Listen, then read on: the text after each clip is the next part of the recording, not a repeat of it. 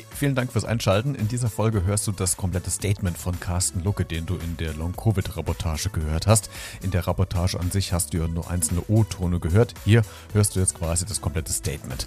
Ähm, dadurch, dass wir so ein bisschen Probleme bei der Terminfindung hatten, nicht wundern, ich stelle keine Frage, sondern er hat mir meine Fragen mündlich per E-Mail beantwortet, die ich ihm schriftlich vorher zugeschickt habe. Aber ich wollte dir trotzdem die Möglichkeit geben, dir die kompletten Aussagen von Carsten Lucke anzuhören. Das hörst du in dieser Folge. Also, hör gerne rein.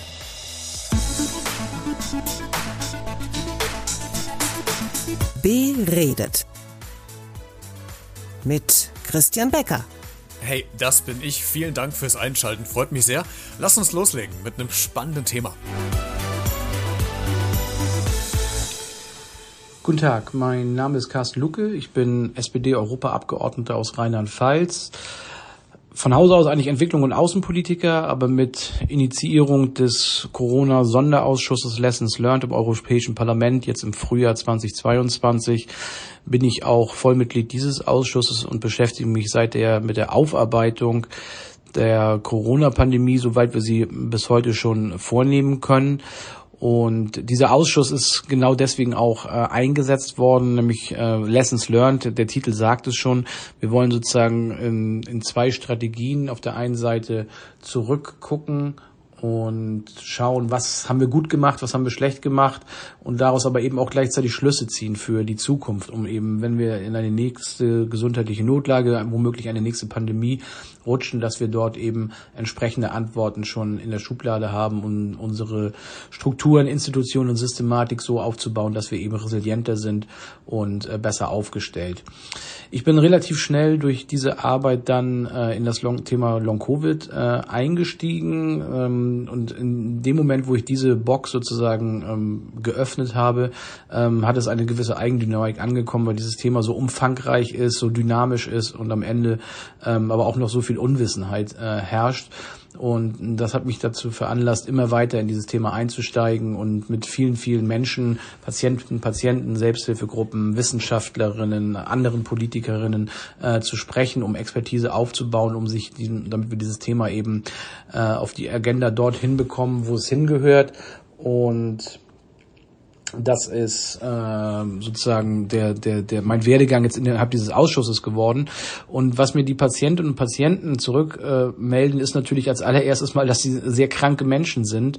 Ähm, das kann von sehr leichten Symptomen natürlich gehen, aber bis hin, wenn es äh, hinten runterkippt in Richtung MECFS, sodass äh, dort Patienten ähm, unterwegs sind, die äh, gar nichts mehr können und äh, bettlägerig sind und deren Leben äh, wirklich nicht mehr stattfindet. Also ganz, ganz schreckliche Symptomatiken. Ansonsten wissen wir, dass äh, Long-Covid, äh, Post-Covid ähm, ja, ein Symptomatiken von, von über 200 äh, verschiedenen Symptomen aufweisen kann in den unterschiedlichsten äh, Richtungen und äh, da sind die Patienten natürlich unterschiedlich betroffen. Aber was sie natürlich alle eint, ist, dass sie wieder gesund werden wollen. Das ist das, was, was die Patienten als allererstes antreibt, ähm, dass sie natürlich wollen, dass auch Forschung betrieben wird, dass klinische Studien gemacht werden, dass Therapie und Diagnostik vorangetrieben wird, damit sie eben aus ihrem ja, aus ihrem, ihrer Krankheit äh, letztendlich herauskommen. Was aber auch ähm, ein Punkt ist und der wiegt fast noch ein bisschen schwerer, wobei ich will das gar nicht gegeneinander aufwerten, aber ich, diese Rückmeldung kann ich Ihnen geben von denjenigen, die mir berichtet haben von ihrer Erkrankung, ähm, dass sie sozusagen dann durch ein Tal der Tränen gehen, weil diese Diagnostik eben nicht einfach ist. Und am Ende ähm, werden sie sozusagen hin und her gereicht. Und das Schlimmste, was dann noch äh, als Kirsche auf der Sahne sozusagen passiert, ist, dass äh, dann irgendwo die der Vorwurf der Psychosomatik oder du spinnst ja, das stimmt ja alles nicht oder ähm, das kann so gar nicht sein, dass das steht und man so ein bisschen in diese äh, in diese Ecke gestellt wird, in, in der man beschmunzelt und eben nicht ernst genommen wird. Und ich glaube, diese Nicht-Anerkennung, das ist jedenfalls das, was ich rausfiltere aus den Gesprächen, die ich geführt habe, ist, dass das äh, was ist, was diese Menschen absolut umtreibt. Und das kann ich verstehen. Auf der einen Seite sozusagen diesen, diesen Horror der Krankheit zu erleben und auch nicht dieses Nicht-Weiterkommen, wenn sie eine schwere Erkrankung, schwere Post-Covid-Erkrankung haben und dann sozusagen noch abgekanzelt zu werden. Ähm, das ist wie das berühmte Bild des Boxers, der schon am Boden liegt, der eben noch mehr Tritte einstecken muss, obwohl er eigentlich schon K.O. daliegt.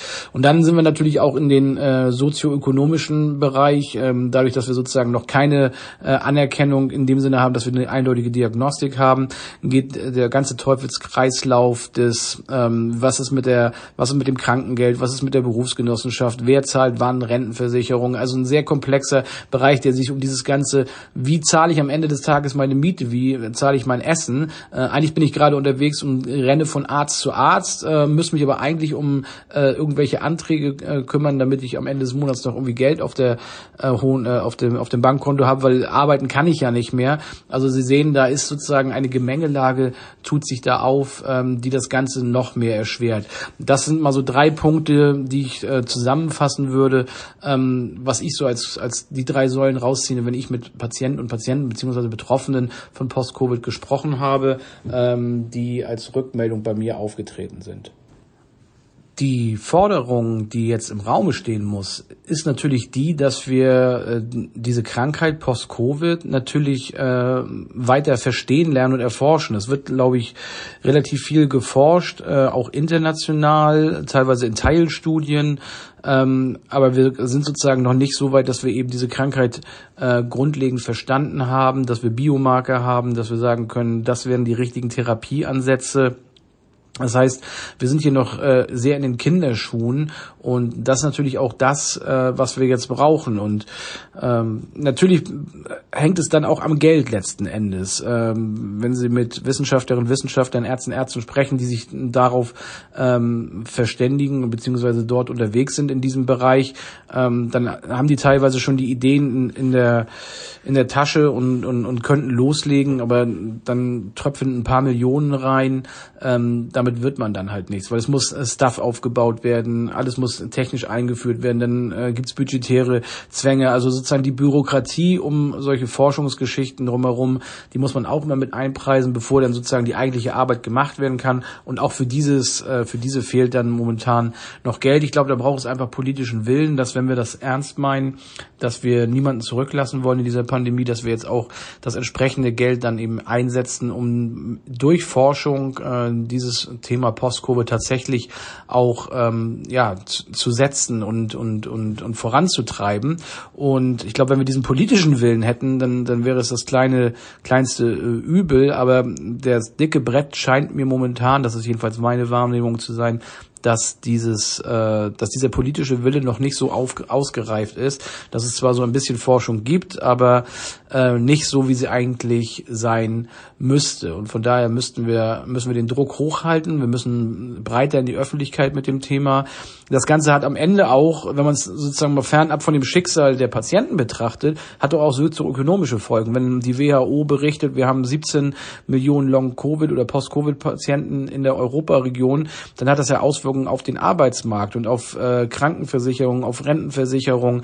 Also wenn man das sozusagen alles mal volkswirtschaftlich zusammenrechnen würde, dann wäre wahrscheinlich der Invest, den man jetzt in Forschung stecken würde, wahrscheinlich ähm, ja geringer als dem, was man hinten raus bezahlt, wenn man sich nicht drum kümmert. Und das ist ja ein dynamischer Prozess, der weiterläuft. Wir wissen nicht, wo diese Pandemie noch hinläuft, wie die Mutationen sich weiterentwickeln. Von daher reden wir ja nicht über ein abgeschlossenes Thema, was es jetzt zu erforschen gibt, sondern das Ganze ist Work in Progress und deswegen müssen wir ähm, jetzt damit anfangen und nicht noch mehr Zeit verschlafen um am Ende dann äh, aufzuwachen und zu sehen, dass wir dann wieder sagen, oh, hätten wir damals im Jahre 2022 dann doch noch und so. Von daher ähm, Forschung äh, ganz, ganz wichtig und dafür braucht es jetzt politischen Willen und auch den Mut, da ins Risiko zu gehen und die äh, Universitäten und auch äh, Pharmakonzerne meinetwegen in Joint Venture Projekten entsprechend mit Mitteln auszustatten, damit das äh, vorangetrieben werden kann. Eine Beschreibung, die man auch noch äh, sagen kann, ist ja, dass die Betroffenen teilweise auch rückmelden, dadurch, dass wir sozusagen noch keine ähm, abschließende Diagnostik und Therapie haben, dass und die Anerkennung dann auch gegenüber Krankenkassen fehlt, dass die tatsächlich dann in das eigene finanzielle Risiko reingehen. Und ich habe ähm, Betroffene gesprochen, die haben mir berichtet, dass sie Tausende von Euros, äh, Klammer auf, mein ganzes Erspartes, Klammer zu, äh, investiert haben, damit es ihnen einfach überhaupt nur ein bisschen besser geht, um ähm, ja tatsächlich aus dieser aus dieser Krankheit herauszukommen, ohne auch äh, komplett austherapiert zu sein. Aber die Menschen äh, sind teilweise wirklich verzweifelt und nutzen sozusagen jeden Strohhalm, an den sie sich äh, ähm, hangeln, äh, ranhängen können, um aus dieser äh, Notlage rauszukommen. Und äh, dafür brauchen wir natürlich am Ende eben äh, tatsächlich eine, eine wissenschaftlich fundierte Diagnostik und eine wissenschaftlich fundierte ähm, Therapie, äh, auch in der Breite. Es wird wahrscheinlich nicht diese eine äh, Therapie geben, aber ähm, die verschiedensten Ansätze. Ähm, heute haben wir ja nun auch schon teilweise, dass wir über dieses äh, Pacing ähm, gewisse Symptommilderungen hinbekommen dass wir über die Blutwäsche Erfolge zielen können. Vielleicht wird es auch Medikamente geben. Ähm, das ist, glaube ich, alles noch zu früh zu sagen, aber am Ende des Tages braucht es das alles und auch anerkannt von den Krankenkassen, damit die dann eben auch äh, für die Kosten einstehen sollen. Und da wiederhole ich mich gerne nochmal. Diese Kosten müssen wir dann eben auch bis hin sozusagen zur Verabreichung dann äh, sowohl erforscht und äh, anerkannt, validiert und dann eben auch ins System der Krankenkasse eingepreist haben, weil ansonsten lassen wir dann doch Menschen zurück, die ähm, ganz egal ob mit oder ohne Impfung, äh, an Post-Covid äh, leiden. Und das äh, können wir uns, glaube ich, als Gesellschaft nicht erlauben, schon moralisch nicht gegenüber diesen Menschen. Ähm, wir können nicht sagen, wir haben jetzt sozusagen die Pandemie besiegt, weil sie sich momentan so anfühlt, als wenn sie vorbei wäre, aber alles andere lassen wir hinten runterkippen. Das ist nicht mein Verständnis von wie Gesellschaft funktioniert. Hier brauchen wir den Solidargedanken ganz eindeutig und wir müssen dazu kommen, dass die Menschen eben nicht ihr eigenes Erspartes aufbrauchen und ihre, ich übertreibe jetzt mal, Häuser verkaufen, Autos verkaufen, ähm, um am Ende des Tages sich irgendwas leisten zu können, äh, damit sie sozusagen Milderung äh, erfahren. Ich habe vorhin schon gesprochen von dem von der Tortur, in, durch die die äh, Patienten gehen, dass sie von Arzt zu Arzt rennen, äh, praktisch über Ausschlussdiagnostik versuchen, irgendwie dem Phänomen, das sie da gerade erleben, nämlich diesen äh, verschiedensten Symptomen irgendwie näher zu kommen und zu verstehen, was sie eigentlich haben am Ende äh, des Tages. Und ähm, auch hier, und das kann man unter dem großen Stichwort Lifelong Learning vielleicht zusammenfassen, ähm, das macht auch vor Medizinerinnen und Medizinern, vor den Hausärzten, vor, vor den anderen Ärzten und Medizinern nicht halt, dass da anscheinend, äh, so stellt sich das Bild mir momentan dar, sozusagen dieses Phänomen Post-Covid mit seiner Symptomatik und seinem, seinem Bild, wie es sich darstellt, noch nicht vollends angekommen ist. Das führt zu dem, was ich vorhin schon mal erwähnt habe, dass wir sozusagen dann vielleicht äh, in, im schlimmsten Fall in diesem Vorwurf der ähm, Psychosomatik landen. Aber die Aufklärung, ich glaube, Long-Covid, Post-Covid, das kommt immer mehr in den Medien auf, äh, auch in den großen äh, Tageszeitungen, in den Magazinen, in den politischen ähm, finden wir Berichterstattung. Das ändert sich, glaube ich. Das ist gut, dass wir sozusagen diese Aufmerksamkeit äh, nach oben treiben. Aber am Ende muss das eben auch in jeder einzelnen Hausarztpraxis äh, auftauchen brauchen, wenn die entsprechenden Patienten mit den Symptomen um die Ecke kommen, dass die Hausärzte eben auch ja das Ärzteblatt gelesen haben, um zu verstehen, ah okay, hier könnte äh, tatsächlich eine eine Post-Covid-Erkrankung vorliegen, weil alles andere äh, macht keinen Sinn, weil wir dann landen wir wieder in dieser in dieser Spirale aus, ähm, ja, ich renne von Arzt zu Arzt und mir wird im Endeffekt nicht weitergeholfen und am Ende lande ich in irgendeiner irgendeine Reha-Maßnahme, die nicht mal auf mich zugeschnitten ist und der ich vielleicht sogar noch äh, einiges verschlimmbessere, weil das überhaupt nicht zu mir passt und ich eine Belastungsintoleranz habe und dann äh, geht es mir im Endeffekt noch schlechter, als es mir vorher ging.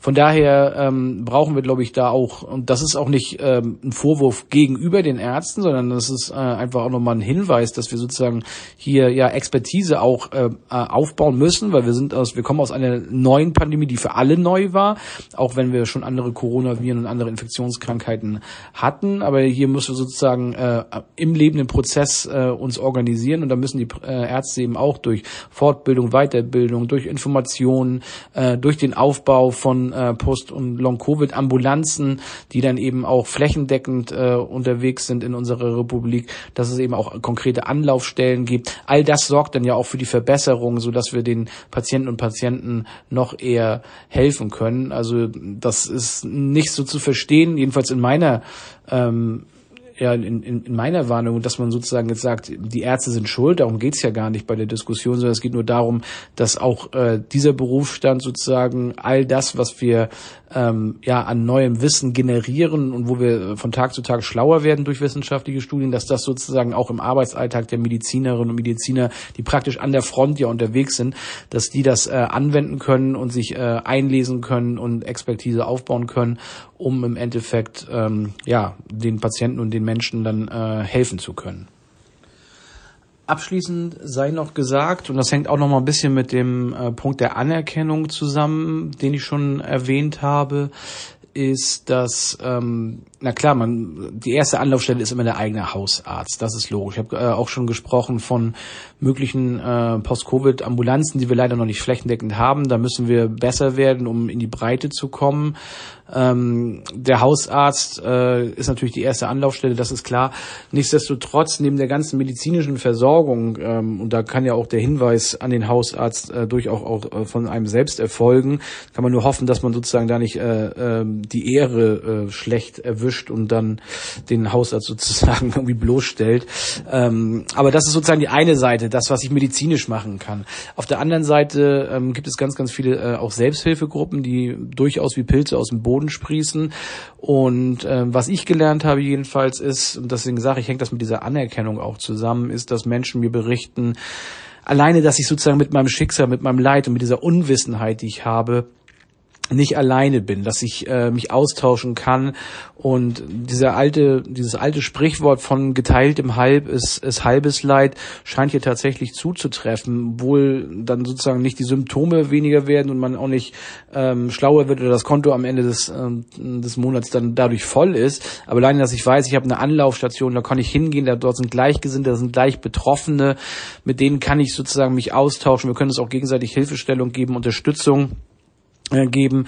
Das ist schon äh, äh, scheint relativ wichtig zu sein. Und ich kann das auch emotional nachvollziehen, dass die Menschen dass es den Menschen einfach besser geht, sozusagen, wenn sie sich äh, in der Gemeinschaft eben wiederfinden und austauschen können. Also sozusagen mit diesem ganzen Haufen an Problemen, die ich jetzt angesprochen habe, von der Krankheit an sich, von den Symptomen bis hin äh, zu der zu dem zu dem Ärztemarathon und auch den Geschichten äh, rund um um sozioökonomische äh, Defizite wie äh, eben Renten, Krankenversicherung, Arbeitsplatzverlust, ich, ich habe kein Geld mehr auf dem Konto, dass das einfach schon auch noch so ein gewisses äh, menschlich-emotionales Netz ist, diese Selbsthilfegruppen, um sich auszutauschen. Ich glaube, das äh, ähm, sollte man nicht unterschätzen, weil zu dieser ganzen, es ist eben keine psychosomatische Krankheit, aber nichtsdestotrotz können natürlich auch psychische Folgen äh, dann noch oben drauf kommen, wenn man sozusagen in, in so einem Loch äh, landet und eben Tage, Wochen lang, Monate lang nicht aus dem Bett kommt oder in finanzielle Schwierigkeiten gerät. Von daher ist das ähm, relativ wichtig, auch in diesem Bereich dann sich gegenseitig zu unterstützen.